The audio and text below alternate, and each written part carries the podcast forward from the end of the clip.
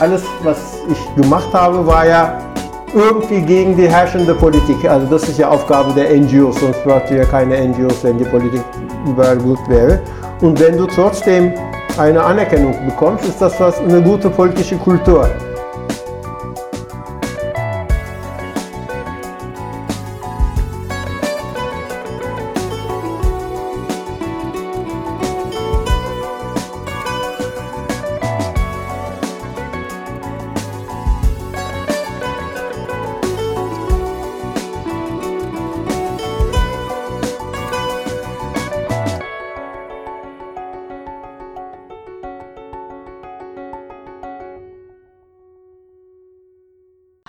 Herzlich willkommen zur zweiten Folge von Erinnerungenschaften, dem Podcast zum türkisch-deutschen Erinnern von Mavi Blau.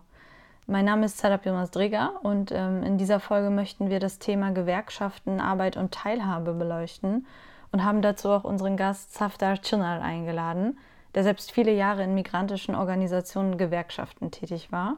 Safdar Bey. Können Sie sich unseren Zuhörerinnen kurz vorstellen? Safdar Çınar 75 Jahre alt mittlerweile, bin 1967 nach Berlin, Klammer auf West, Klammer zugekommen, habe Betriebswirtschaftslehre studiert, äh, habe aber in dem Bereich nicht gearbeitet, sondern immer im Jugend- und Bildungsbereich, habe auch gewerkschaftliche Funktionen äh, gehabt. Die letzten 15 Jahre meines Arbeitslebens war ich Leiter der wie das damals hieß, Ausländerberatungsstelle des DGB Berlin-Brandenburg. Heute heißt das Migrationsberatungsstelle.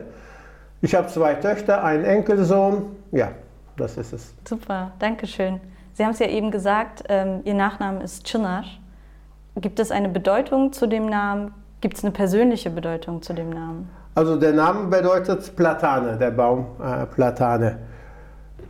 Ich bin 67 nach Berlin gekommen. Damals war die Ausländerbehörde noch am Flughafen Tempelhof. Äh, da ich Absolvent des Deutschen Gymnasiums Istanbul bin, konnte ich Deutsch. Ich habe da dann den Pass abgegeben und der hat natürlich nicht mit C und Ö, sondern mit C und I geschrieben. Und ich habe gesagt, äh, das ist ohne Punkt. Sagt er, wir sind hier in Deutschland, wir machen das so, wie wir es für richtig halten. Das soll mal heute mir einer sagen. Äh, das, das, muss mich so irgendwie traumatisiert haben. Äh, später, so als ich auch in, in, die Gewerkschaftspolitik und in die sogenannte Ausländerpolitik einstieg, habe ich ja natürlich auch die Gerichtsurteile verfolgt. Es gibt ein Urteil vom äh, Oberlandesgericht Baden-Württemberg, auch bei einem, einem Eingebürgerten über den Nachnamen, das ist so Mitte der 80er Jahre, der heißt Yildirim. Der hatte also drei Is ohne Punkt. Der musste sich wirklich bis zum OLG durchkämpfen. Aber das OLG hat gesagt, der Name ist äh, Bestandteil der Persönlichkeit und ist durch Grundgesetz geschützt. Zumal es lateinische Buchstaben sind, müssen Sie das richtig schreiben. Okay. Das hat, als ich dann eingebürgert wurde und äh, zum Bezirksamt ging, um meinen Ausweis und so ausstellen zu lassen, hatte ich das Urteil mit. Äh, ich war ja damals sogar Vorsitzender der GEW zu der Zeit. Äh, und ich war auf Krawall aus, muss ich wirklich sagen. Also ich habe gehofft, die sagen, wir sind in Deutschland, wir schreiben das, wie wir es für richtig halten. Ich hatte schon die GEW-Pressekonferenz am nächsten Tag im Kopf. Ich habe auch nichts gesagt, ihr habt alles abgegeben, ausgefüllt. Wie gesagt, das war 91, damals war die Computertechnik natürlich nicht so wie heute. Nach einer Zeit kommt die Beamtin, sagt, Herr Schindler, tut mir leid, 10 mit Haken kriege ich hin, aber I ohne Punkt geht nicht. Ja, habe ich dann gesagt, bei so gut, bei so viel interkulturellem guten Willen nehme ich das hin.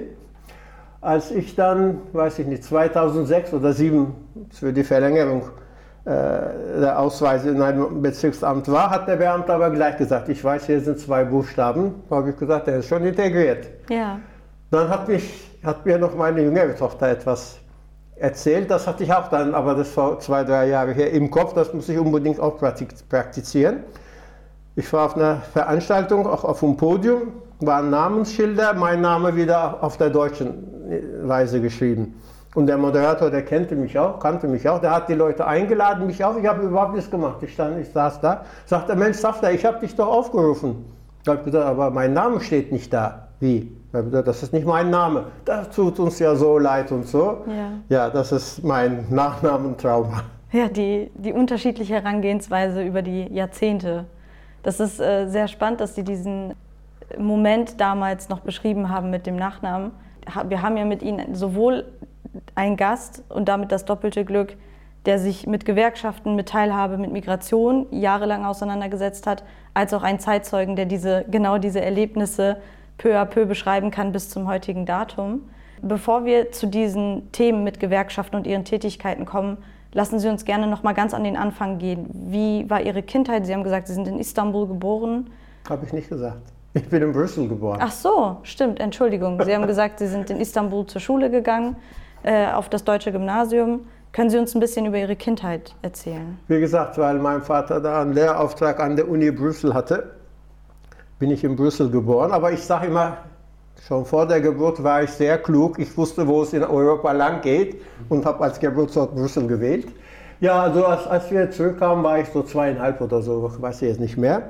Ja, da mein Vater in Deutschland studiert hatte, lag es irgendwie nahe, dass ich zum deutschen Gymnasium ging, aber da mit Aufnahmeprüfungen und so weiter und Vorbereitungsklasse gab es auch. Auch danach lag es dann nahe, im Ausland in der Bundesrepublik zu studieren. Ich hatte Schulfreunde, die in Berlin, West-Berlin an der Uni waren. Die haben gesagt, ist eine schöne Stadt, hier kann man gut leben, komm nach Berlin. Da habe ich gesagt, okay, dann bin ich eben 67 nach Berlin äh, gekommen und habe also auch alles Negative einer eingemauerten Stadt und dann nach dem Mauerfall, auch was danach passiert ist, alles so mitbekommen. Also ich bereue das äh, nicht. Eine Zeit lang war ich noch in Bremen äh, an der Uni wegen einer Fortbildungsgeschichte. Aber also Berlin ist, glaube ich, die Stadt, wo man am besten lebt. Aber Bremen ist auch eine schöne Stadt. Mhm. Wie war das für Sie dann nach Berlin, nach West-Berlin zu kommen? Weil wir hatten in der ersten Folge das Thema Anwerbeabkommen, die sogenannten GastarbeiterInnen, die nach Deutschland gekommen sind und auch nach Berlin gekommen sind. Auf welche Form der Community sind Sie als Student gestoßen? Nur studentische, weil das war 67. Äh, die Anwerbung hat zwar 61 angefangen, aber Berlin viel später, weil äh, in dem Anwerbeabkommen Berlin gar nicht drin war, wegen seinem besonderen Status. Aber Mauerbau und danach fehlende äh, Arbeitskräfte wurde dann irgendwann auch West-Berlin reingenommen. Also der äh, Einwanderung von Arbeitskräften aus der Türkei und anderen Ländern nach Berlin ist so 65, 66.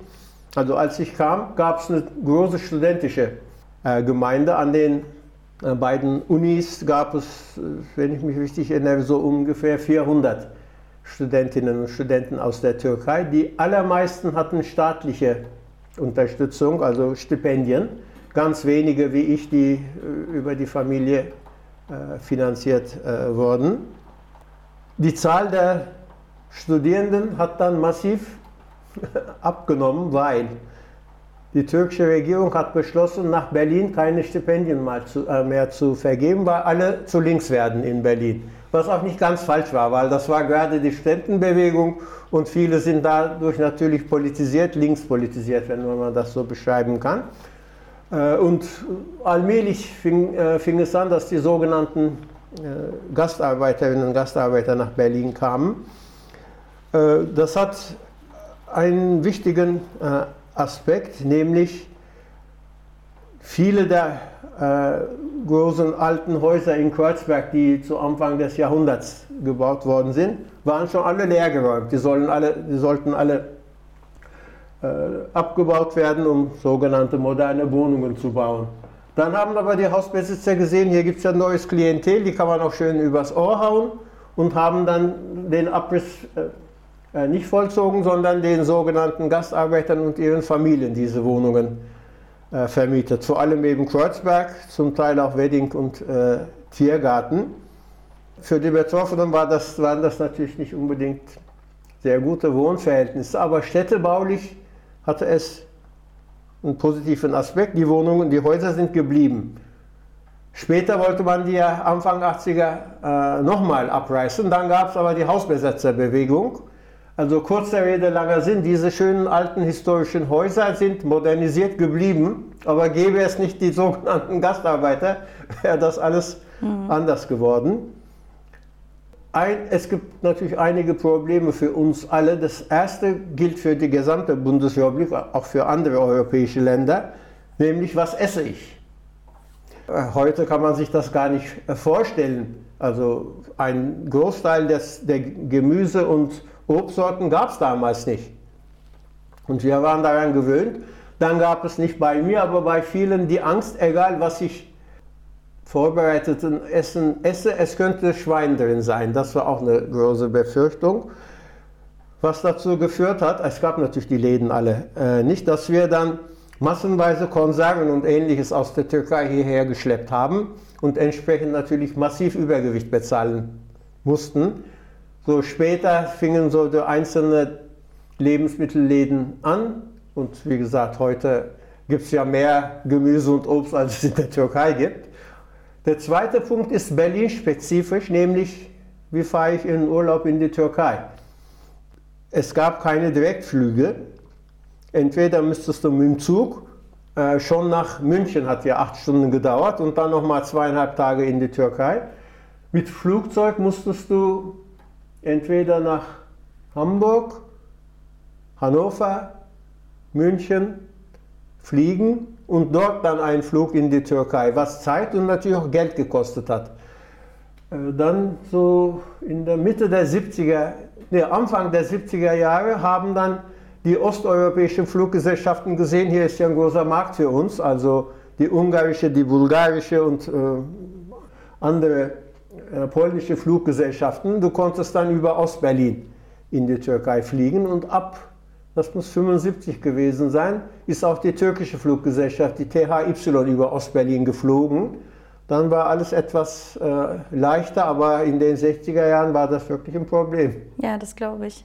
Waren Sie dann in der Zeit, als Sie Student waren, zwischendrin wieder mal in Istanbul oder haben Sie die Studiezeit dann in Berlin verbracht? Ja, natürlich war ich. Also nur es war so, erstmal konntest du natürlich nur zu den Ferien und bei Männern, bei Frauen gab es das natürlich nicht. Bei Männern war ja immer äh, das Problem Wehrdienst und du wurdest ja, wenn du studierst, vom Wehrdienst freigestellt. Und um im Ausland zu studieren, gab es noch eine zusätzliche Erlaubnis. Das heißt, wenn du in den Ferien in die Türkei wolltest, musstest du vom Kulturattaché damals in Bonn eine Erlaubnis kriegen. Und die hast du nicht so immer gekriegt. Also in Sommerferien war das äh, kein Problem. Schon in den äh, Wintersemesterferien war es ein Problem. Also ich habe versucht, immer wenn ich eine Erlaubnis im Sommer auf jeden Fall und im Winter, wenn es ging, auch äh, war ich in, der, in Istanbul.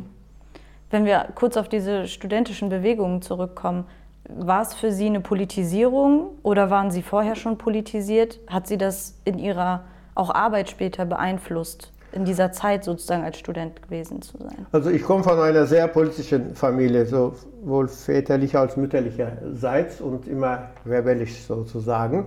Aber schließlich bin ich natürlich in der Türkei sozialisiert.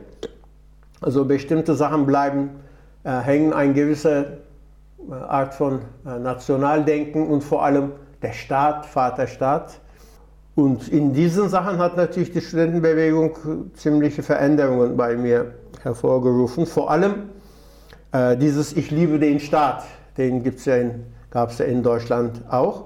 Und damals war der Sozialdemokrat Gustav Heinemann neu zum Bundespräsidenten gewählt worden. Und der hat etwas gesagt, was mich super beeindruckt hat, nämlich man wusste, dass er zu solchen Sachen Staat, Vaterland und so ein Unsinn sehr kritisch ist. Dann wurde er gefragt, ich glaube, das war ein Spiegel-Interview, lieben Sie den Staat? Hat Heinemann gesagt, ich liebe nicht den Staat, ich liebe meine Frau. Das war, glaube ich, die beste Antwort. Im Türkischen sagt man ja, das ist fünf äh, Bücher wert, diese Antwort. Und das hat mich wirklich massiv zum Denken und auch zum Umdenken ja. äh, animiert. Ja, wie gesagt, die Studentenbewegung hat natürlich so bestimmte Sachen, von bestimmten Sachen bin ich dann äh, weggekommen. War eine äh, in, interessante und ganz wichtige Erfahrung und das wissen viele natürlich heute nicht mehr, woher auch. Also sie hat wirklich, die Studentenbewegung wollte natürlich die Weltrevolution. Das hat bekanntermaßen nicht so ganz geklappt. Aber in der Bundesrepublik im alltäglichen Leben haben sich solche, so viele Sachen verändert, das glaubt man heute nicht. Fängt schon davon, damit ab, mit dem Baby mal in ein Restaurant zu gehen. Mach das mal 67. Bist du in kein Restaurant gekommen. Mit dem Baby nicht, mit dem Kleinkind auch nicht. Heute haben die Restaurants Kinderspielecken. Es gibt so viele. Oder äh, die Situation der Frau in der türkeistämmigen Gesellschaft ist ja sehr problematisch, das muss man offen zugeben. Nur die Diskussion nimmt manchmal wirklich rassistische Züge an. Und da habe ich etwas entwickelt, was mir sehr geholfen hat, nämlich wenn da eine äh, äh, äh Frau diese berechtigte Kritik auf so eine rassistische und so mit der Frage, verfügen Sie Ihre Frau und so an will, frage ich immer, Sie arbeiten doch nicht? Ja. Und Ihr Mann erlaubt das? Wie kommen Sie darauf? Dann frage ich, seit wann dürfen Frauen in der Bundesrepublik ohne Erlaubnis der Ehepartner arbeiten und Bankkonto eröffnen? Dann gibt es einige, die sagen, seit Weimar, nein. Seit 49, nein. Seit 1978, 78. Und bis 71 war das ganz rigide. Wenn der Ehemann Nein sagt, ist die Sache gegessen. Dann gab es eine Reform, da weiß man nicht, ob man äh, weinen oder lachen soll, nämlich in dieser ersten Reform stand, der Mann, der Ehemann hat der Ehefrau das Arbeiten zu erlauben, wenn sie dadurch ihre hausfräulichen Pflichten nicht vernachlässigt. Muss man sich vorstellen, ja. ja. Und 78 war dann, die Frau kann das alles selber machen. Also das sind so, es gibt auch eine Menge solcher alltäglicher und mehr als alltägliche Sachen, die wirklich der Studentenbewegung äh, zu verdanken ist. Auch, dass die Frauen, das hat sich ja dann ein paar Mal geändert, nicht äh, den Namen des Ehemannes übernehmen müssen, sondern zuerst war ja Doppelname Mann, dann Bindestrich Frau, dann gab es eine Reform, Frau Bindestrich Mann und dann gab es ein Bundesverfassungsgerichtsurteil, jetzt kann jeder machen, was er oder sie will. Das sind alles so Sachen, die die Studentenbewegung in, äh, in die Welt gesetzt hat. Ja, also diese, ich nenne sie jetzt mal Kämpfe und die Wirksamkeit, die sie in der Gesellschaft erzielen, das sind ja auch Ziele, die Gewerkschaften oder Selbstorganisationen, Vereine etc. Ähm, sich wünschen und auch so arbeiten, dass genau das erzielt werden kann. Ich würde gerne auf dieses Thema zurückkommen. Sie haben ja eben gesagt, Sie waren ja bei der DGB, bei dem Deutschen Gewerkschaftsbund. Wie sind Sie mit, ich sage jetzt mal ganz platt, in einem BWL-Studium, aber Interesse an Bildung und Erziehung da gelandet? Wie kam das? Also ich bin erst mal durch einen wirklich Zufall, also als, als ich anfing zu arbeiten, ist als Linke ist klar, ich werde Gewerkschaftsmitglied. Äh, durch einen Zufall bin ich GEW-Mitglied geworden, Gewerkschaft Erziehung Wissenschaft, die ja eben Lehrkräfte, Erzieherinnen und Wissenschaftlerinnen äh, organisiert. Da war ich, äh, dann bin ich 80 Mitglied geworden, war ich aktiv und bin wieder doch durch, also sicherlich habe ich gut gearbeitet, aber auch ein bisschen durch Zufälle bin ich einer der stellvertretenden Landesvorsitzenden geworden und äh, zum Schluss auch eine Zeit lang Vorsitzende, war Mitglied im Bundesvorstand und war natürlich nicht nur Bildung, sondern überhaupt diese Frage der sogenannten Integration und so aktiv und auch in Gewerkschaftskreisen und auch in DGB-Kreisen bekannt, weil ich an vielen Sachen äh, teilgenommen habe. Und als dann die Leitungsstelle der, wie es damals hieß, Ausländerberatungsstelle 91 frei wurde, haben mich auch beworben und äh, habe dann die Stelle gekriegt und 15 Jahre geleitet. Ja, super. Das ist so spannend, weil es so viele Jahrzehnte gab mit unterschiedlichen Gewerkschaften und Gerade mit Hinblick auf das Thema Migration in Deutschland bringen wir eher Gewerkschaften des industriellen Gewerbes ähm, mit Arbeitsmigrantinnen in Verbindung, da sich ja dann doch eher die Berufe in diesen Kreisen bewegt haben. Später kam Textil und Chemie auch noch dazu. Und ich habe noch mal nachgesehen in den ähm, Branchen, die auch die IG Metall vertreten hat, äh, wurde zum Beispiel jetzt in den Statistiken gezeigt, dass schon in den 70ern, also 1975, mehr als die Hälfte der ausländischen Arbeitskräfte der Gewerkschaft beigetreten waren. Das sind Zahlen, über die man sich heute extrem freuen würde in dem Maße. Ähm, wie sah es denn auch damals bei Ihnen in der Gewerkschaft der GEW aus? Ähm, weil Sie hatten ja auch schon gesagt, das Thema war eher Erziehung, Lehrkräfte wurden dort vertreten. Ähm, wie kann man sich da die Gemeinsamkeiten oder eventuell auch Unterschiede vorstellen? Zu der Zeit waren im Berliner Schuldienst über 100 Lehrkräfte mit türkischer Lehrbefähigung eingestellt. Und ein wichtiger Teil war auch aus äh, politischen Gründen nach Deutschland gekommen. Und die waren alle, also sehr viele in der GW organisiert. Wir hatten eine eigene Arbeitsgruppe, Lehrkräfte aus der Türkei und so. Insofern war die GW in dieser Frage äh, doppelt involviert. Einmal durch die Situation in den Schulen und durch seine eigenen Mitglieder. Äh, was die Gewerkschaftsmitgliedschaft betrifft, das ist wirklich phänomenal, weil äh, der überwiegende Teil der sogenannten Gastarbeiter aus der Türkei hatte nicht einmal Industrieerfahrung, geschweige denn Gewerkschaftserfahrung, 60er Jahre. Aber das ist auch dem zu verdanken, dass die Gewerkschaften massive Maßnahmen eingeleitet haben. Äh, sie haben in Zusammenarbeit mit den äh, Heimatgewerkschaften, jetzt nicht nur Türkei, es gab auch andere äh, Länder, muttersprachliche Kräfte eingestellt haben in den Gewerkschaften. Die haben in, glaube ich, acht Sprachen Zeitschriften herausgegeben und, und, und. Also die haben sich massiv darum gekümmert, dass die sogenannten Gastarbeiter gewerkschaftlich sich organisieren damit sie eben auch nicht als Lohndrücker und so äh, benutzt werden. Und das war wirklich sehr äh, erfolgreich. Die Gewerkschaften haben noch dafür gesorgt, dass 1971 das Betriebsverfassungsgesetz geändert wurde. Das heißt also, Betriebsrat konnte der Mensch werden, ohne die deutsche Staatsbürgerschaft zu haben. Später wurde das auch in den Sozialwahlen äh, eingeführt. Und äh, vor allem nach der Reform des Betriebsverfassungsgesetzes und auch durch viele Schulungen, auch Sprachschulungen und Themenschulungen, gab es ja dann sehr viele Türkeistämmige, die eben in den Betriebsräten waren, auch Vorsitz äh, geführt haben. Äh, und auch in der, da, weil es damals keine eigenen Organisationen äh, gab, waren die Gewerkschaften der Motor, um etwas äh, besseres äh, Ausländergesetz zu haben und auch andere Rechte. Also in den 80er, 90er Jahren waren die Gewerkschaften der Motor einer besseren Partizipationspolitik. Mhm. Dann kamen natürlich in den 90ern, 2000er die äh, Organisation der Migranten. Die machen das jetzt, aber die Gewerkschaften sind da natürlich noch dabei. Genau, wenn man sich die Geschichte der Gewerkschaften anschaut und mit dem Beginn der ersten Anwerbeabkommen, zum Beispiel mit Italien, sieht man ja, dass sogar erstmal sehr kritisch der Migration gegenübergestanden wurde. Also Stichwort Lohndumping. Es könnte sein, dass sich unsere Löhne verschlechtern, wenn die Personen kommen. Ähm, und dass man sieht so einen stetigen Wandel auch in den unterschiedlichen Gewerkschaften. Ich habe bei der Recherche jetzt auch noch mal rausgefunden, dass es ja doch recht viele, vor allen Dingen im industriellen Gewerbe, sogenannte wilde Streiks gab, also Streiks, die von Gewerkschaften nicht getragen oder unterstützt wurden, die dann von den Arbeitskräften selbst organisiert waren und dort relativ schnell festgestellt wurde, wir erzielen eigentlich nichts damit. Also es ist relativ schwer, die Polizei löst die relativ schnell auf, ähm, dass sozusagen eine Win-Win-Situation dort bestand, wenn ich das richtig gelesen habe. Die Personen partizipieren in den Gewerkschaften, werden dort auch vertreten und die Gewerkschaften selbst können mehr Mitglieder kriegen, damit eventuell bessere Forderungen stellen und damit an das Ziel kommen.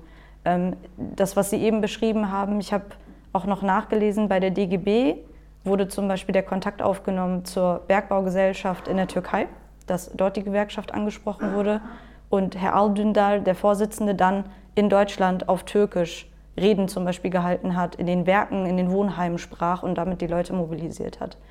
Würden Sie sagen, dass es in der GEW relativ schnell zur Partizipation dieser Lehrkräfte der türkischstämmigen kam oder mussten die auch, ich sage jetzt mal, überzeugt oder direkt angesprochen werden?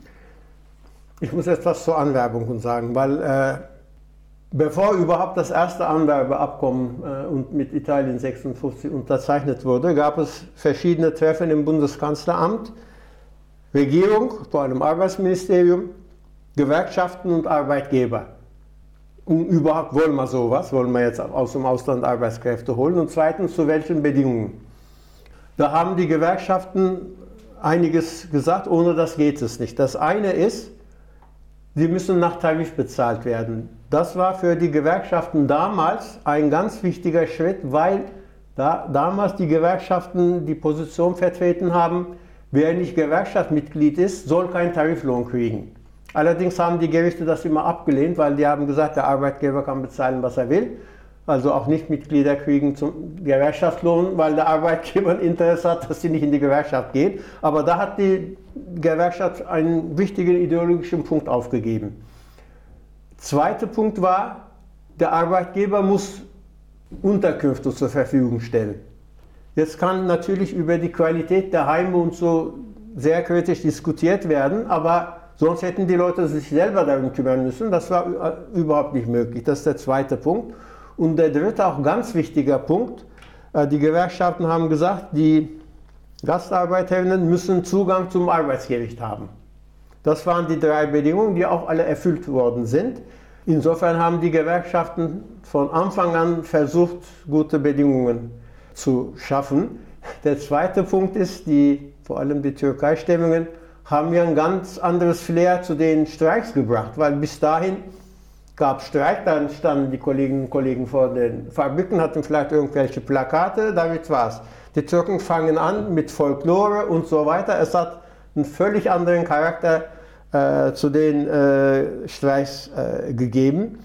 Äh, zu GEW, äh, viele der Lehrkräfte waren eben aus politischen Gründen in Deutschland und waren auch in der Gewerkschaft zum Teil äh, aktiv. Es gab einige, die dann als Personal, nachdem auch das Personalvertretungsgesetz reformiert wurde und die deutsche Staatsbürgerschaft nicht mehr gebraucht wurde, haben, dort waren sie dort aktiv und haben sicherlich auch in ihren Schulen als Vertrauensleute gewerkschaftliche Aktivitäten durchgeführt. Also soweit ich das damals überblicken kann, äh, waren sie schon aktiv, auch in der GEW.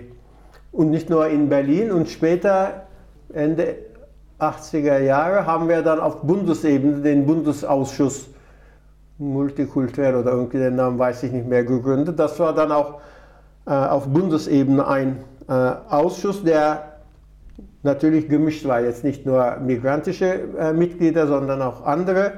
Aber der Vorsitzende hat, war dann auch Mitglied des Hauptvorstandes. Am Anfang war ich das. Also die GEW hatte auf anderen Landesverbänden und dann auf Bundesebene auch organisatorisch sich dieser Frage angenommen. Wenn wir uns die Gewerkschaften in dieser Zeit angucken, bei der Recherche bin ich auf sehr viele dieser Untergruppen gestoßen. Also wie Sie sagen, mit unterschiedlichen Namen, irgendwie multikulturell, Arbeitskomitee, Ausländer, ne, in Anführungsstrichen. Ähm, jetzt aus der Bildungsforschung wissen wir ja, dass es unterschiedliche Zugehörigkeitskategorien, Intersektionalität gibt und die Frage nach Solidarität sich einfach immer wieder stellt. Ähm, wir können zum Beispiel an den Zahlen sehen, dass zum Beispiel Bildungserfolge ähm, gehemmt werden durch den sozioökonomischen Hintergrund und gar nicht durch bestimmte kulturelle Merkmale. Ganz platt gesagt, ein Akademikerkind, dessen Großeltern aus der Türkei gekommen sind, ist einem Akademikerkind, dessen Großeltern in Deutschland keine Migrationsgeschichte haben, näher als einem deutschen Arbeiterkind. Und was mich da interessiert. BioNTech. Ihre, ihr Vater ist als Arzt nach Deutschland gekommen. Sein Vater als Gastarbeiter, aber ihr Vater war Arzt.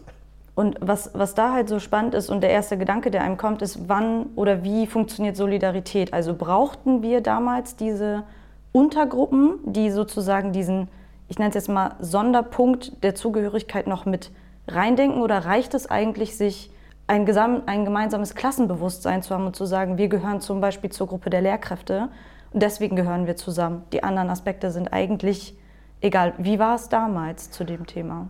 Also es gab immer Diskussionen bei der Zusammensetzung dieser Kommission oder Ausschüsse, vor allem äh, der Bundesausschuss wäre beinahe an dieser Frage gescheitert, weil dazu bräuchte es eine Satzungsänderung auf dem Gewerkschafter, also Zweidrittelmehrheit.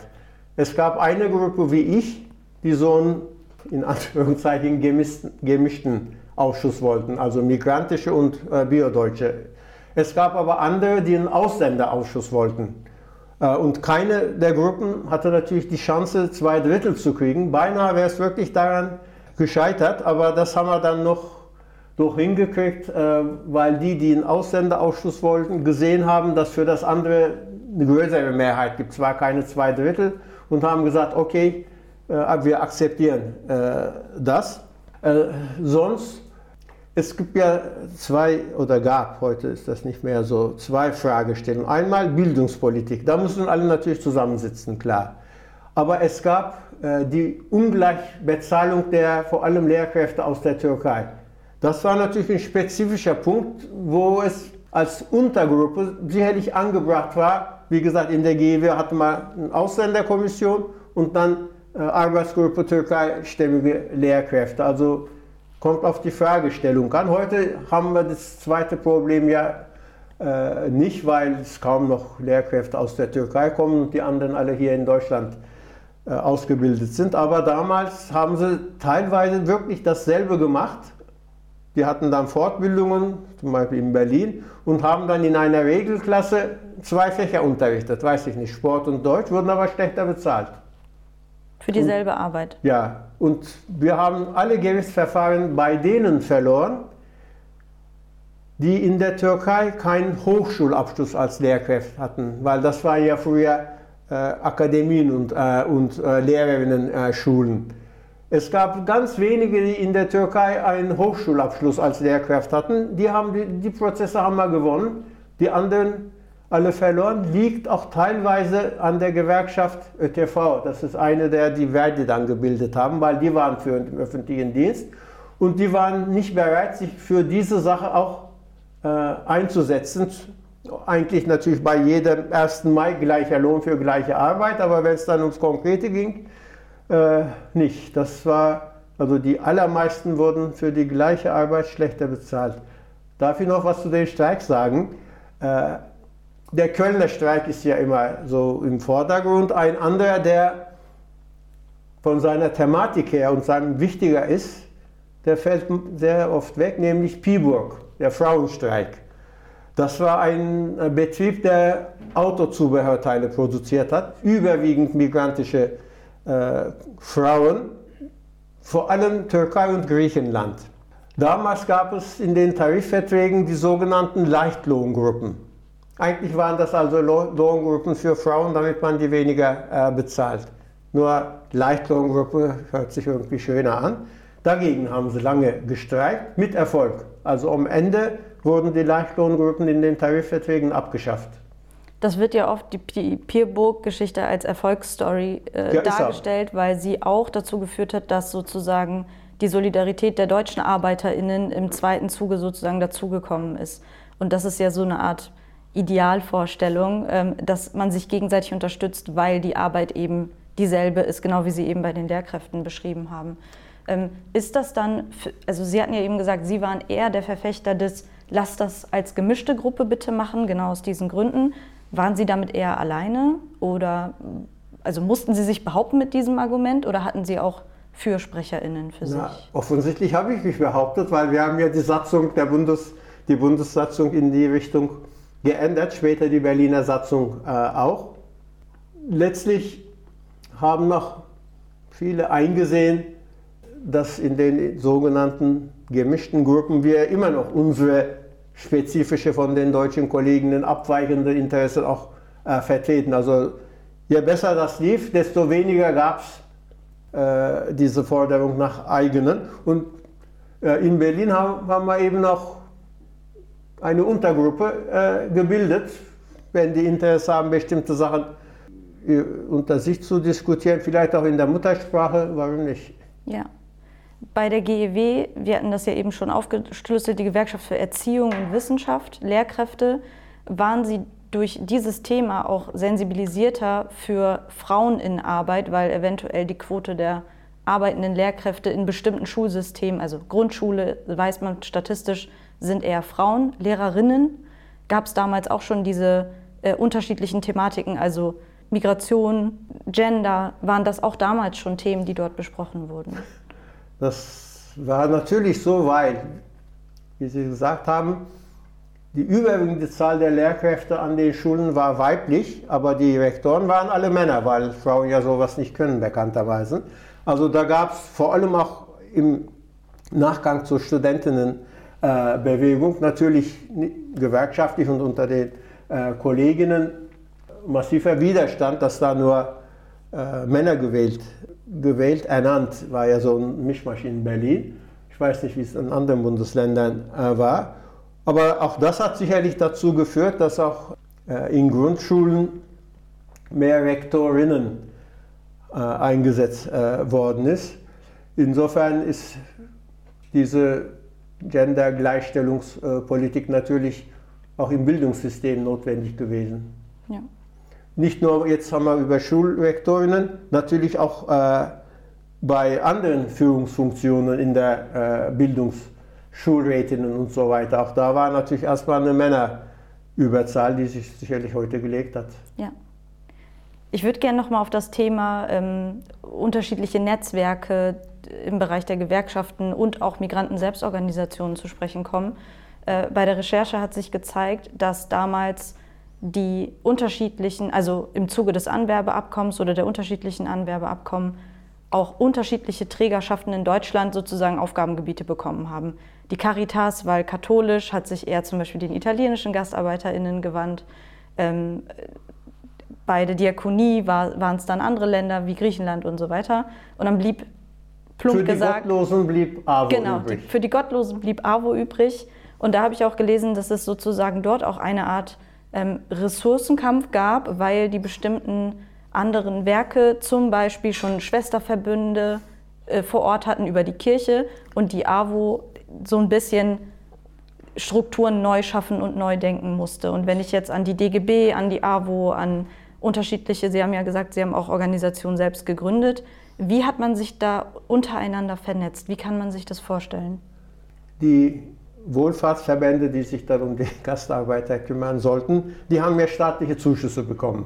Ob das ausreichend war, weiß ich nicht, aber äh, die haben das also vielleicht Teil der Infrastruktur durch ihre eigenen Einnahmen äh, mitfinanziert, aber die Beschäftigten, die wurden überwiegend durch staatliche äh, Subventionen äh, eingestellt. Übrigens, das war und ist in der Beratungsstelle des DGB in Berlin weiterhin äh, so.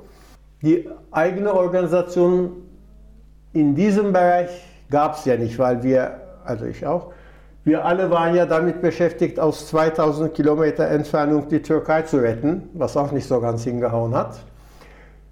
Sehr schnell waren die Griechen und die Spanier organisiert, nämlich in Elternvereinen. Das war auch dann in den 80ern, als bei uns der Groschen gefallen ist, wir sollten äh, lieber uns um unsere Interessen hier kümmern. Die Vorbilder, wie macht man äh, sowas? Und als dann äh, die äh, migrantischen Communities ihre eigenen Organisationen gebildet haben und nach einer Zeit sich halbwegs etabliert haben, wir können nachher nochmal darüber reden, wie die Politik damit umgegangen ist. Aber auch nachdem auch das überwunden wurde, gab es natürlich einen Kampf um diese staatlichen Gelder. Weil wir haben gesagt, wir haben nichts gegen die AWO oder nichts gegen die Caritas, aber wir wollen das selber machen. Das hieße, da es ja zusätzliches Geld kaum gab, bei denen müssten Gelder abgezogen werden. Das war ein ziemlicher Kampf, äh, aber zumindest für Berlin kann ich sagen, dass ja die migrantischen Organisationen mit ihren verschiedenen Aktivitäten sehr gut äh, finanziert werden. Äh, bei den Wohlfahrtverbänden gibt es noch das eine oder andere, aber sicherlich nicht in der Intensität, wie das in den 60er, 70er äh, Jahren äh, der Fall war. Aber das ist normal. Wir wollen für uns für unsere Interessen einsetzen und auch dann diese sozialen, beratenden, unterstützenden Aktivitäten auch selber ausführen. Wie haben Sie damals den Mut gefasst, so etwas Großes zu tun? Also zu sagen, wir gründen das, wir machen unser eigenes Ding, sag ich mal in Anführungsstrichen. Ach, das war, ob das, also Mut war es deshalb schon äh, nicht, weil die allermeisten aus der Türkei stammenden, die dann angefangen haben, Organisationen für hier zu gründen, waren ja vorher schon politisch aktiv, weil alle türkischen, alle Parteien und Organisationen in der Türkei hatten in Deutschland ihre äh, Verbände. Also wir waren in diesem Sinne schon gewöhnt, auch in Deutschland einen Verein zu gründen, aktiv zu werden, nur eben äh, in Richtung Türkei. Insofern war das so nicht neu, hat auch hier nicht unbedingt jetzt Mut gebraucht. Der Punkt war, wir haben ja einen gewissen Mangel an politischer Kultur in unserem Herkunftsland, das wir auch hierher, das sage ich auch öffentlich, also ich habe damit nicht das, äh, kein Problem. Äh, was heißt das konkret? Konkret heißt, wir sind meistens nicht in der Lage, uns auf ein Thema zu beschränken und alles andere, wo wir vielleicht unterschiedlich denken, rauszuhalten. So, Beispiel, wir treffen uns, wir wollen ein anderes Einbürgerungsrecht. Alle, die da sind, sind dieser Meinung, sonst wären sie auch nicht da. Dann sagt einer, gestern ist in Istanbul Folgendes passiert, wir müssen darüber diskutieren.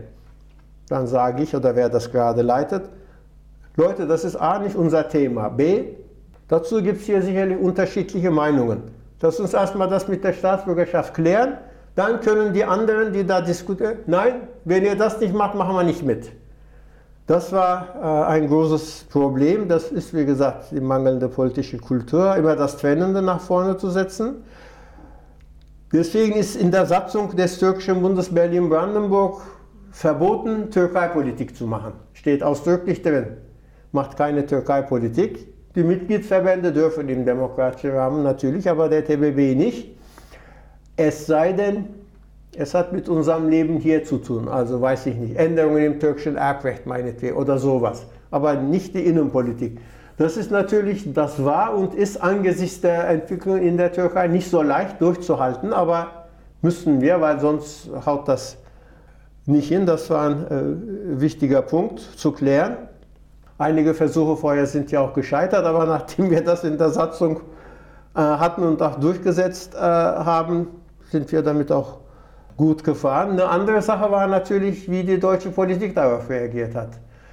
In den Einbürgerungs Einbürgerungsrichtlinien in den 80er Jahren stand drin, dass wenn jemand im Ausländerverein tätig ist, das ein Einbürgerungshindernis ist. So hat es erstmal angefangen.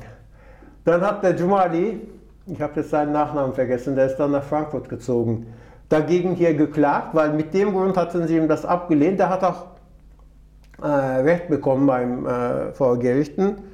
Äh, dann war das als Einbürgerungshindernis auf dem Fleck.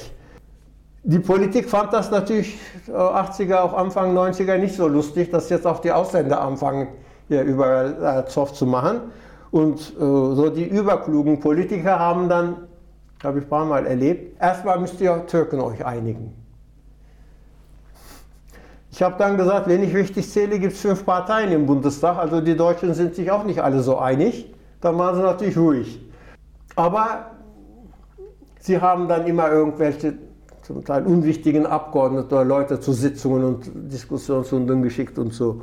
Das hat sich geändert mit der Reform des Einbürgerungsgesetzes 1990 wo er eine massive Einbürgerungswelle einsetzte, was wir auch sehr unterstützt haben, weil plötzlich waren die Gastarbeiter als Wählerinnen und Wähler wichtig. Und das hat natürlich äh, die Sichtweise der Partei verändert. Dann kamen auf die Wahlveranstaltungen, die wir so organisiert haben, die Parteivorsitzenden, Spitzenkandidaten und so. Und mit der Zeit aber hat die Politik, also man muss, man, Politiker muss man schon hauen, aber auch mal das Positive unterstreichen. Sie haben auch mit der Zeit gesehen, dass diese Organisation notwendig ist, wenn sie eben mit den Communities kommunizieren wollen. Und so, ich denke, dass im Moment alle demokratischen Parteien gute Verhältnisse zu den Migrantenorganisationen haben. Auch natürlich dadurch, dass sie sehr viele Abgeordnete haben, die Migrationshintergrund oder Geschichte haben. Aber Nachdem sie Wählerinnen und Wähler geworden sind, hat die Politik eingesehen, mit denen müssen wir zusammenarbeiten. Wäre die Arbeit der Gewerkschaften oder in denen, in denen Sie aktiv waren, in den Migranten-Selbstorganisationen, in denen Sie auch äh, Führungspositionen hatten, wäre die eine andere, wenn Sie als Person nicht dabei gewesen wären? Das wäre sehr überheblich, überheblich. Also es gibt Leute, die das meinen, nein. Es ist ja immer so, in der Bewegung gibt es dann irgendwelche Männer oder Frauen, die eher im Vordergrund sind. Aber als Alleinunterhalter, was willst du denn da machen? Ich habe, ja, wie auch immer, äh, war, äh, so vordere Positionen gehabt und offensichtlich gut ausgefüllt, sonst würde ich ja nicht wieder für sowas angefragt äh, werden. Aber das sind alles kollektive Sachen, anders geht sowas gar nicht. Was würden Sie sagen, war dann ähm, im Kollektiven natürlich, es sind Dynamiken und es ist ein gemeinsames Schaffen. Aber gab es bestimmte Wirksamkeiten oder wo haben Sie Ihre Wirksamkeit gespürt in dieser Arbeit? Also in den Vorständen und so ist schon mehr als einmal vorgekommen, dass Freundinnen und Freunde gesagt haben, wenn Safter das sagt, dann muss das so, so stimmen. Also äh, jetzt nicht nur an Tatsachen, weil Tatsachen kann man ja anders überprüfen, aber wenn ich sagte, diese politische Richtung wäre doch sinnvoller für uns, dass einige gesagt haben, wenn er das sagt, muss das schon richtig sein. Das habe ich schon erlebt. Und gäbe es für Sie bestimmte Errungenschaften, wo Sie sagen würden, das war für mich sehr, sehr wichtig, das hat sich in meine Erinnerung eingebrannt von meiner Tätigkeit? Im Kontext mit TBB, im Türkischen Bund Berlin-Brandenburg, kann ich ein paar Sachen nennen. Zum Beispiel, dass äh, eine migrantische Vertretung im Rundfunkrat des äh, RBB ist. Das war nicht alleine natürlich, aber eine wichtige Kampagne des äh, türkischen Bundes, das dann auch einige politische Parteien übernommen haben und dann im Ergebnis eben die Satzung erweitert wurde. Es gibt auch jetzt im Rundfunkrat eine migrantische Vertretung und zwar abwechselnd eine Periode aus Berlin, eine Periode aus äh, Brandenburg. Äh, ein anderer Punkt ist die Sprachstandsmessungen. Wir haben gesagt, also das deutsche Schulsystem zu ändern ist nicht so leicht, aber wir müssen gucken, was man da pragmatisch äh, machen kann. Weil es ist ja ein Problem, dass eben, es gibt dieses schöne Wort, bildungsferne Familien, wo ja auch eine Menge natürlich biodeutsche Familien sind, bei denen Kindern gibt es das Problem, die Kita muss das nachholen, was bei den bürgerlichen Familien man von der Familie erwartet. Wenn die Kita damit äh, beschäftigt ist, kann sie natürlich nicht das machen, wofür die Kita da ist, bildungsmäßig. Also muss das dann die Grundschule machen und so weiter. Das ist dann sozusagen eine Spirale nach unten. Äh, ein wichtiger Punkt war eben, dass äh, die Kinder wenn sie mit der Grundschule anfangen, nicht das Deutschsprachniveau haben, das für die erste Klasse notwendig ist. Haben wir uns überlegt, parallel zu den ärztlichen Untersuchungen, ist ja ein Jahr vor Einschulung, sollte ein kleiner Sprachtest gemacht werden, aber ein ganz einfacher. Mit dem Ziel, kann das Kind altersgemäß Deutsch. Wir hatten allerdings, man, es war etwas äh, gefährlich, weil wir hatten zwei Bedingungen. Wenn die nicht erfüllt worden sind, wäre das nach hinten losgegangen. Zum Glück hat Berlin das erfüllt. Erste Bedingung, alle Kinder werden diesem Test unterzogen und jetzt nicht nur migrantische. Und zweitens, das hat eine Zeit lang mal Hessen gemacht, äh, wenn jemand diesen Test nicht besteht, keine Zurückstellung, sondern verpflichtende Deutsch-Intensivkurse vor Grundschulbeginn, also in den ersten drei, vier Monaten des kommenden Jahres. Das beides ist so durchgekommen und äh, Deutsch Plus heißt der Test ja. Jedes Jahr, wenn die Ergebnisse rauskommen, sehen wir, dass es, der Prozentsatz ist unterschiedlich, aber ist zwischen 10 und 20 Prozent, je nachdem, Kinder, die diesen Test nicht bestehen, deren Muttersprache aber Deutsch ist. Wer Berlin kennt, natürlich wohnen diese Familien nicht in Grünewald oder in Zehlendorf, sondern eher in Tiergarten oder Wedding, diese deutschen Familien. Schon diese Tests zeigen eben, welches Klassenproblem im Bildungswesen haben. Das Problem ist immer noch vielleicht nicht so wie in den Anfangsjahren, welche Lehrkräfte unterrichten dann diese Kinder in den Monaten vier, äh, vor Grundschulbeginn? Sind es eigentlich müssten es für diese Aufgabe besonders geschulte Lehrkräfte sein, weil das ist ja nochmal eine besondere Aufgabe. Oder, was am Anfang viel passiert ist, die ungeliebte Lehrkraft in der Schule wurde in diese Klasse versetzt. Haben wir häufig gehabt. Also das hat sich sicherlich verbessert. Das ist so ein Erfolg, dass der TBB äh, sich zuschreiben äh, kann. Wir haben auch äh, in der Türkei Erfolge als TBB und dann unser Dachverband Türkische Gemeinde Deutschland, nämlich zwei Sachen. Einmal, es war so, dass junge Männer, die sich in Deutschland einbürgern lassen wollten, konnten die türkische Staatsbürgerschaft nicht ablegen, wenn sie keinen Wehrdienst geleistet haben. Das hieße im schlimmsten Fall doppelter Wehrdienst. Als wir das zum ersten Mal in Ankara bei der Oberkommando angesprochen haben, hätten sie uns beinahe festgenommen wegen Vaterlandsverrat. Ich übertreibe ein bisschen, aber so tendenziell. Aber dann kam das durch, als Mesut Yilmaz Ministerpräsident war, hat sicherlich damit zu tun, dass Mesut in Deutschland studiert hatte und so wusste, was hier läuft. Äh, der zweite Punkt ist die blaue Karte. Am Anfang hieß es ja rosa Karte, jetzt heißt sie blaue Karte. Das war auch von uns ein Vorschlag, dass die Menschen, die sich einbürgern lassen und die deutsche Staatsbürger, die türkische Staatsbürgerschaft aufgeben wollen, in der Türkei nicht nur als Ausländer rumspazieren müssen. Und mit der blauen Karte hast du ja eigentlich alle Rechte eines türkischen Staatsbürger, Bürgerin, außer Wahlrecht und verbeamtet zu werden. Kannst auch im öffentlichen Dienst als Angestellte. Äh, und das war auch ein äh, Erfolg äh, von uns. Am Anfang gab es Schwierigkeiten, weil nicht alle Behörden in dem ganzen Land wussten, was das Ding ist. Aber das, also ich frage immer Leute aus, nach den Sommerferien, welche Erfahrungen sie haben. Also das scheint sich wohl jetzt äh, gelegt zu haben. Und das war auch ein, ganz wichtiger Punkt. Auch eine Motivation dann bei der Einbürgerung eben auf die türkische Staatsbürgerschaft zu verzichten. Da muss ich eine kleine Anekdote zu erzählen. Ich habe den Mavi Card dann direkt auch bekommen nach der Einbürgerung und bin danach in die Türkei gereist und am Flughafen in Istanbul wurde ich mit ganz vielen Fragezeichen angeguckt, was das denn sei. Und weil sie blau ist und die ja normalerweise dann Männer als Nüfuscüzerne in Blau haben, Sarab, das irgendwie. Können Sie uns das erklären? So, Sie sind doch kein Mann oder ist da irgendwas, was wir nicht wissen?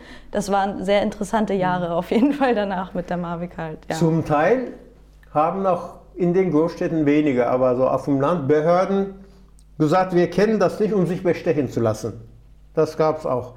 Wenn dann gefragt wurde, wie viel äh, Mark oder Euro, dann kannte sie die Karte plötzlich doch. Aber wie gesagt, das scheint sich ziemlich ja. gelegt zu haben. Es war ein wichtiger, wichtiger Erfolg äh, von uns. Wenn wir diese Erfolge uns anschauen, ich versuche mir gerade vorzustellen, wie ihr Leben war. Also Sie hatten viele Funktionen inne, ähm, vielleicht sind Sie von A nach B gehüpft und hatten viele Termine. Ähm, wie wirkten sich diese Erfolge auch auf Ihr Privatleben und Ihr Umfeld aus? Wurde das wahrgenommen? Hatten Sie so eine Art ähm, Einfluss, dass diese Themen dann auch sich in Ihrem Privatumfeld verfestigt haben, dass darüber auch diskutiert wurde? Das ja, aber obwohl ich aus der Türkei stamme, stamme bin ich ja dafür bekannt, dass ich sehr pünktlich bin. Die Leute haben mal gesagt, nach Saftak kannst du deine Uhr einstellen. Okay. Äh, meine jüngere Tochter Melike, die gebe ich in der Grundschule ab. Da gab es auch noch Nachmittagbetreuung und sagt dann irgendwie eine Uhrzeit um drei Uhr, hole ich dich ab. Ja, Papa. Ein Glück habe ich es gehört, als ich schon wegging, sagt sie zu ihren Kameradinnen, der ist nie pünktlich. Ach Gott, im Türkischen sagt man ja, heißes Wasser ist über meinen Kopf geschüttet. Oh Gott, sage ich, ich bin bekannt für Pünktlichkeit und meine Tochter sagt das, habe ich überlegt, sie hat recht. Das waren die GEW-Zeiten auch, da haben Sitzungen länger gedauert und so habe ich erstmal in der GW gesagt, Leute, zu dem Zeitpunkt, den wir den, das Ende schon festgesetzt haben, bin ich weg, egal was passiert. Und Melike habe ich auch gesagt, gut, dass du das erwähnt, das hättest du mir selber sagen können. Das war wirklich ganz wichtig in diesem äh, Kontext, was mache ich mit der Familie und so. Äh, sonst, sicherlich ist es so, wenn du dich den ganzen Tag irgendwie rumgeärgert hast, kommst du nach Hause, bist du müde, sicherlich hast du dann nicht immer die notwendige Ruhe, die vor allem ein Kleinkind braucht. Aber wenn ich so meine beiden Töchter einsehe, also sehr katastrophale Fehler habe ich wohl nicht gemacht, aber in dem Kontext etwas, was mit meinem Alter zu tun hat. Äh, vor allem Melike, die Jüngere, habe ich immer überall hingeschleppt und die Leute, aha, Saftas Tochter und so. Vor drei, vier Jahren war ich auf einer Tagung, äh, ein Mann, den ich auch lange kenne, der war mit seiner Frau da, die Frau kenne ich, kannte ich nicht. Wir haben uns begrüßt, dann sagt er zu seiner Frau, das ist Melikes Vater. Da habe ich gesagt, jetzt schlägst zwölf. Jetzt nicht mehr Saftas Tochter, jetzt läufst du nur als Melike. Melikes Vater durchs Leben. Und äh, ich denke schon, man muss wirklich Mann, Frau auch natürlich sehr Acht geben, äh, dass durch dieses politische Engagement jetzt nicht nur gegenüber Kindern, der Mensch sich auch mit dem Lebenspartner und Lebenspartnerin nicht entfremdet. Das kommt sehr oft vor, auch bei mir auch. Also das sind Sachen, wo wirklich sehr Vorsicht geboten ist, damit das familiäre Zusammenleben äh, auch halbwegs funktioniert. Wenn wir uns die Freundinnenschaften angucken, die ja sozusagen die erweiterte Familie sind, heute würden wir sagen, viele leben in ihrer Bubble, in ihrem eigenen Kreis und beschäftigen sich auch nur mit Menschen, die ähnliche Positionen haben, die vielleicht selber auch in Gewerkschaften tätig waren. Ähm, hatten Sie einen durchmischteren Freundeskreis? Wie haben sich diese Themen da verfestigt? Ja, schon deshalb gewischt, weil ich in verschiedenen politischen Organisationsbereichen aktiv war. Das Gewerkschaftliche war das eine und die türkische, türkeistämmige Community Organ. Das heißt also, da gab es schon unterschiedliche Kreise. Und da die Mutter meiner Töchter auch eine Bürdeutsche ist, gab es noch aus ihrer Bekanntschaft äh, soziale Kontakte und so. Also das war bei mir ziemlich gemischt, zumal ich für mich in Anspruch nehme, dass es, solange es im demokratischen Rahmen ist, überhaupt kein Problem haben, mit Leuten zusammen sein, die völlig andere Meinungen haben. Ganz im Gegenteil, ich, vielleicht lerne ich auch was dazu. Weil es gibt auch das, der, je nachdem wie du stehst, das sind Linke, mit denen rede ich nicht, oder das sind Rechte. Ich habe sogar wirklich mit aktiv Rechten gute Beziehungen gehabt, weil es in meinen linken Kreisen zum Teil zur Kritik geführt hat. Und ich habe immer gesagt, solange die nicht an Gewalt beteiligt sind, äh, rede ich auch mit denen. Können Sie sich da noch dran zurückerinnern, worüber man dann gesprochen hat? Es waren nicht nur politische äh, äh, Sachen, man hat ja auch andere gemeinsam. Hast du den Film gesehen oder etwas über äh, Fußball natürlich bei Männern sehr oft. Und in den politischen Dingen wussten wir, da kommen wir nicht unbedingt auf äh, eine Linie, müssen wir auch nicht. Die haben wir dann zum Teil auch ausgeklammert. Ja. Sind, also ist diese Art, wie Sie daran gegangen sind, wie Sie diese Themen beleuchtet haben, würden, die, würden Sie sagen, es gibt bestimmte Aspekte, die sollten im Kollektivgedächtnis der deutschen Gesellschaft verankert sein, auch mit den Erfahrungen, die Sie in den letzten ja, mehr als 40 Jahren gesammelt haben? Also durch die Einwanderung hat sich natürlich auch im deutschen Leben vieles verändert. Aber ah, das fängt mit den Essgewohnheiten an. Na, ist wirklich. Also Berlin ist ja besonders in Anführungszeichen schlimm, weil es in Berlin außer der Currywurst kein örtliches, örtliche Speise gibt. Das ist natürlich äh, im Norden, wo es eine Menge äh, Fischrestaurants gibt, oder Baden-Württemberg, Bayern und so anders. Da gibt es beides. Da gibt es noch die deutschen Restaurants sozusagen und die anderen. Aber in Berlin findest du kaum noch äh, ein äh, Restaurant. Also die Lebensgewohnheiten die äh, Essensgewohnheiten haben sich äh, massiv geändert, erweitert, muss man eigentlich sagen. Auch in diesem Zusammenhang dann eben, was in Lebensmittelläden an Gemüse und Obst und anderen Sachen verkauft wird, was ja auch eben Biodeutsche gerne kaufen. So im Alltag, äh, dass wenn Menschen sich treffen, sich umarmen und so, das gab es also in den äh, 60ern kaum. Und wir wurden auch teilweise, also wenn jetzt zwei Männer, wir zwei türkeistimmige Männer uns getroffen haben, umarmt und dieses Wangenkuss, wurde man zum Teil schon etwas schräg angeguckt, äh, was das jetzt für ein Sexualverhalten eventuell ist. Also da hat sich wirklich im Alltagsverhalten äh, vieles geändert und ich denke auch so, alles ist etwas lockerer geworden, jetzt nicht nur durch die Einwanderung, weil natürlich auch die Studentenbewegung diese äh, strukturellen Steinstrukturen aufgebrochen hat, ein bisschen mehr Lebensfreude und so. Ich denke, das beide hat sich gegenseitig auch äh, dann bereichert. Was sind so Ihre schönsten Erinnerungen an die Vergangenheit? Welche Situationen fallen Ihnen da ein? Ach, weiß ich jetzt so spontan. Kann ich nicht sagen. Sicherlich, also meine ältere Tochter ist ja meine sogenannte Stieftochter, aber für mich ist sie natürlich Tochter. Na, die jüngere, ihr Geburt war sicherlich äh, schon etwas ja, Schönes und äh, Interessantes. Dazu kann ich auch noch mal, Opa erzählt vom Krieg. äh, die erste war eine Freundin von mir, wir hatten im selben Studentenheim gewohnt und ich sollte dann in der Geburt auch teilnehmen. Aber da das eine etwas frühzeitige Geburt war, durfte, musste ich dann draußen warten. Dann wird Melike geboren, kommt Ingeborg und gibt sie mir, die muss ja dann gewaschen werden. Mir wird heute noch schlecht, Leute, sie ist mir aus der Hand gefallen. Zum Glück ins Wasserbecken. stellt ihr vor, sie wäre auf den steinigen Boden gefallen. Zum Glück in Dings. Gut, dann wurde sie gewaschen und so. Dann hat Ingeborg gesagt, hier hast du sie, ich komme dann wieder. Also mir ist das dann wirklich fünf Stunden vorgekommen. Ich war völlig erstarrt, weil ich mich nicht mehr getraut habe, irgendwie zu bewegen, dass nochmal etwas passiert. ich habe das später natürlich Melika erzählt und so, jetzt sagt sie natürlich nicht unbedingt, aber als sie noch Jugendliche war und sehr sich über mich geärgert hat. Du hast mich schon am ersten Tag fallen gelassen.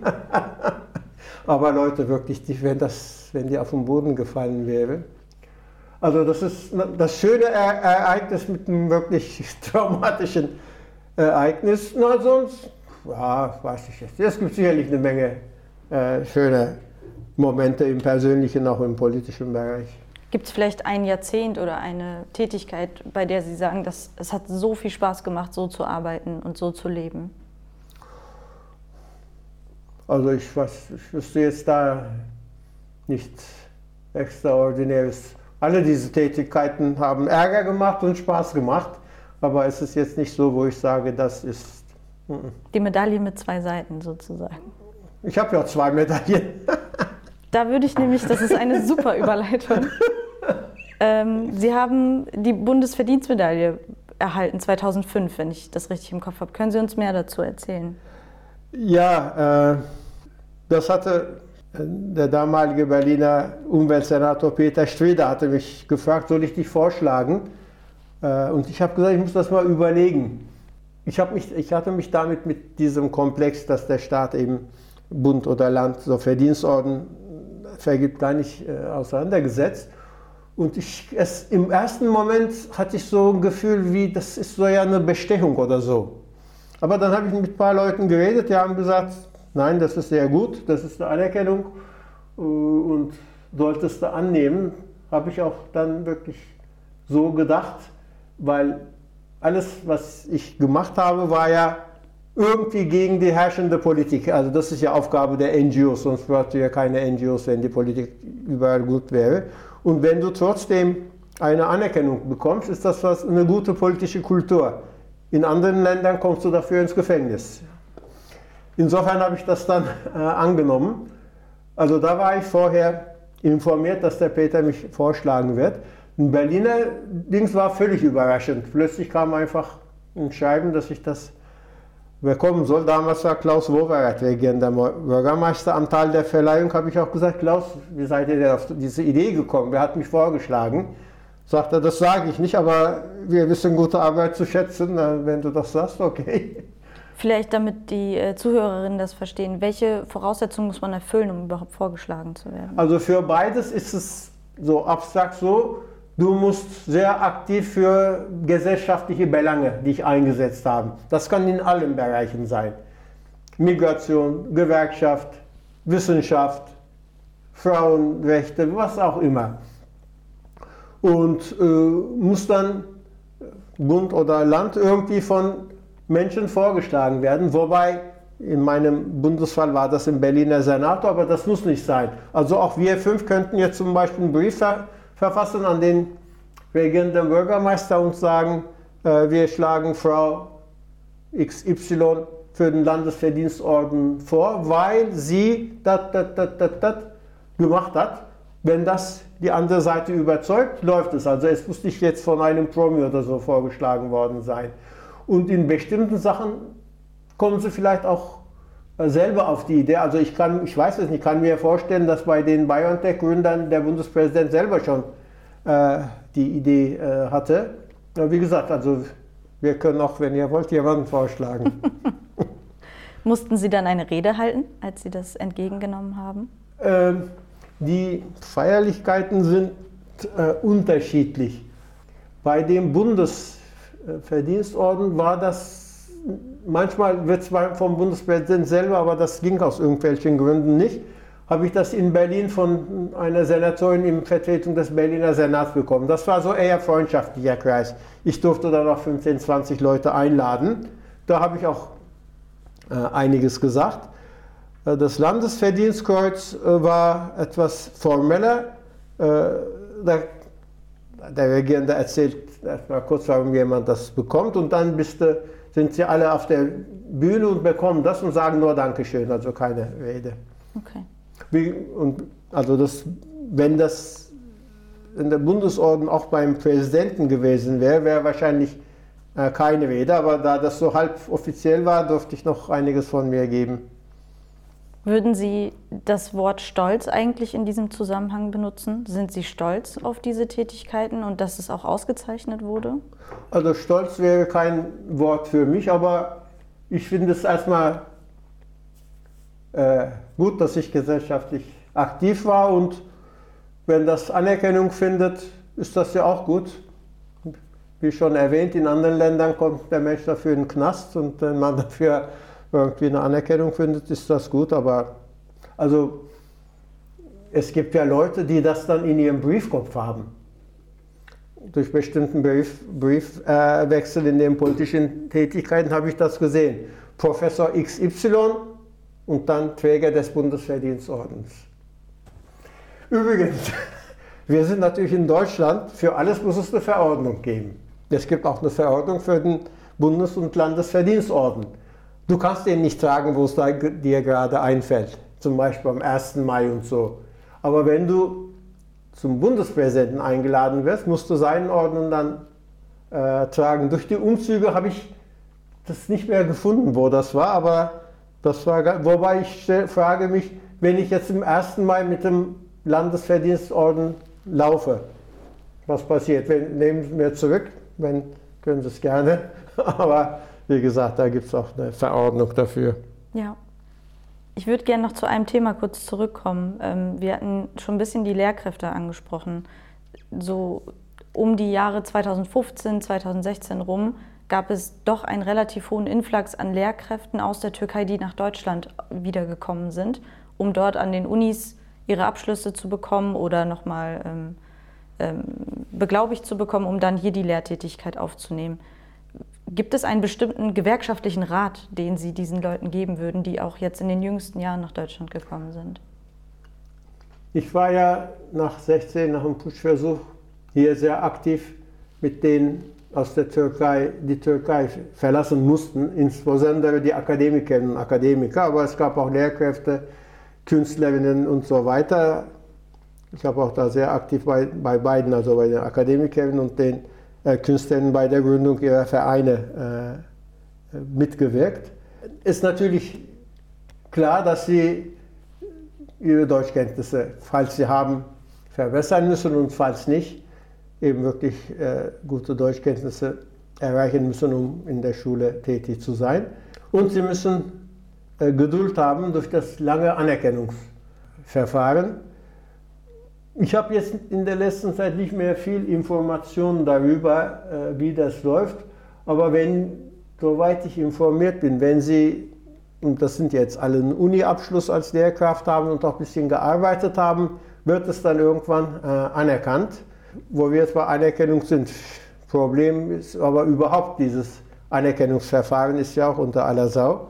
Äh, erst seit 20 Jahren äh, weinen sie, es gibt Fachkräftemangel und dann ein völlig inakzeptables Verfahren, das eigentlich davon ausgeht, das steht natürlich nirgends, aber das Verhalten, eigentlich können da alles nichts.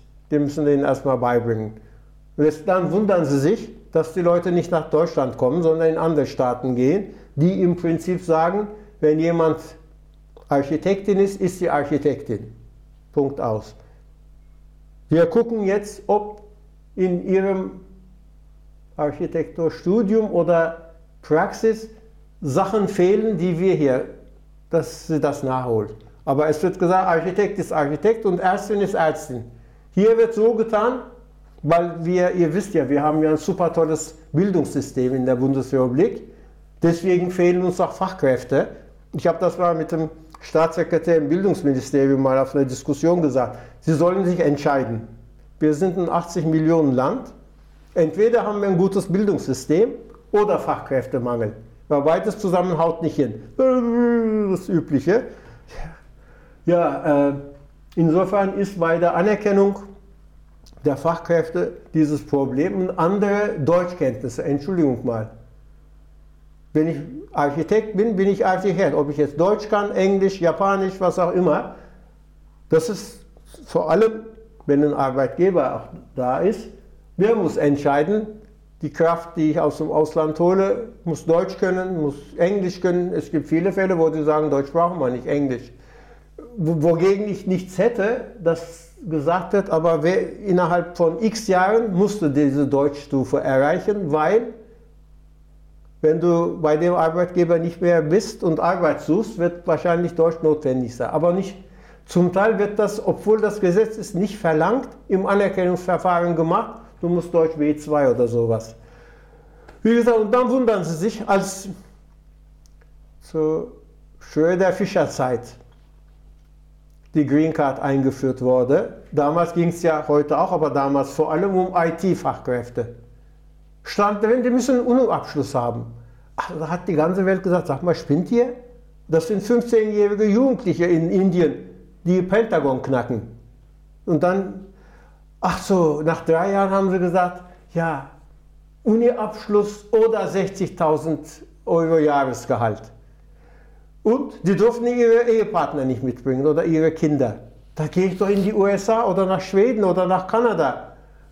Aber ja, wir sind eben in der Bundesrepublik Deutschland. Hätten Sie einen anderen Rat dann auf der anderen Seite, also eventuell auch den Gewerkschaften, was diese neuen Gruppen angeht, wie, wie dort vielleicht der, die Ansprache stattfinden sollte dann? Also, Sie sollten sich um sie um sie kümmern. Die Frage wäre, ist natürlich auch eine Organisation, Personalfrage, äh, ob diese Leute auch vorab schon während dieses Verfahrens gewerkschaftlich unterstützt werden können. Da gibt es natürlich ein Problem. Äh, persönliche Beratung ist nur für Gewerkschaftsmitglieder.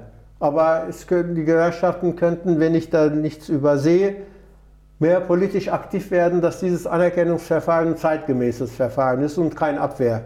Verfahren, wie es eigentlich zurzeit läuft. Da können die Gewerkschaften, denke ich, einiges machen, weil auch die Gewerkschaften ja Fachkräftemangel äh, festgestellt haben, äh, bemängeln. Insofern wäre es auch in ihrem Interesse, möglichst äh, Leute zu unterstützen, damit sie möglichst schnell das Anerkennungsverfahren durchhaben und hier beschäftigt werden können. Und wäre dann sicherlich auch für die Betroffenen Motivation, auch dann Gewerkschaftsmitglied Mitglied zu werden. Und eine Frage nach dem dritten Rat, wenn Sie jetzt so das, was Sie beschrieben haben und äh, was Sie berichtet haben, nochmal zusammenfassen. Gäbe es einen Rat, den Sie an den siebenjährigen Safdar hätten? an den siebenjährigen Safdar. Nicht mit zwölf mit dem Rauchen anfangen zum Beispiel. Äh. Nein, also ich denke, die Entscheidung, äh, in die Bundesrepublik zu kommen, war gut und richtig. Und die zweite Entscheidung dann auch hier zu bleiben, weil ich hatte 78, 79 meinen Militärdienst und danach äh, ein Jobangebot als Assistent an der Universität Eskişehir und meine Frau war auch bereit mitzukommen. Das hat dann der Militärputsch 80 geändert und es, also es ist gut, dass ich hier geblieben bin, weil in der Türkei wäre ich natürlich auch im Knast gelandet, gehe ich mal davon aus. Ja, ich meine, es gibt auch sicherlich natürlich so kleine Entscheidungen, wo man rückwirkend sagt, das hättest du anders machen können, aber es gibt jetzt nichts, wo ich, äh, wo ich so schlaflos werde, weil ich so entschieden habe. Vielen, vielen Dank, Safdar Bey, für die ganzen Antworten und spannenden Gedanken. Ähm, wir bedanken uns sehr als Team von Marvel Blau auch für diese Folge und werden dann in der dritten Folge auch auf die 80er zu sprechen kommen. Deswegen ist das eine super Überleitung und uns dem Thema Selbstständigkeit, Gründung und neue Arbeitsformen der Community widmen. Vielen, vielen Dank.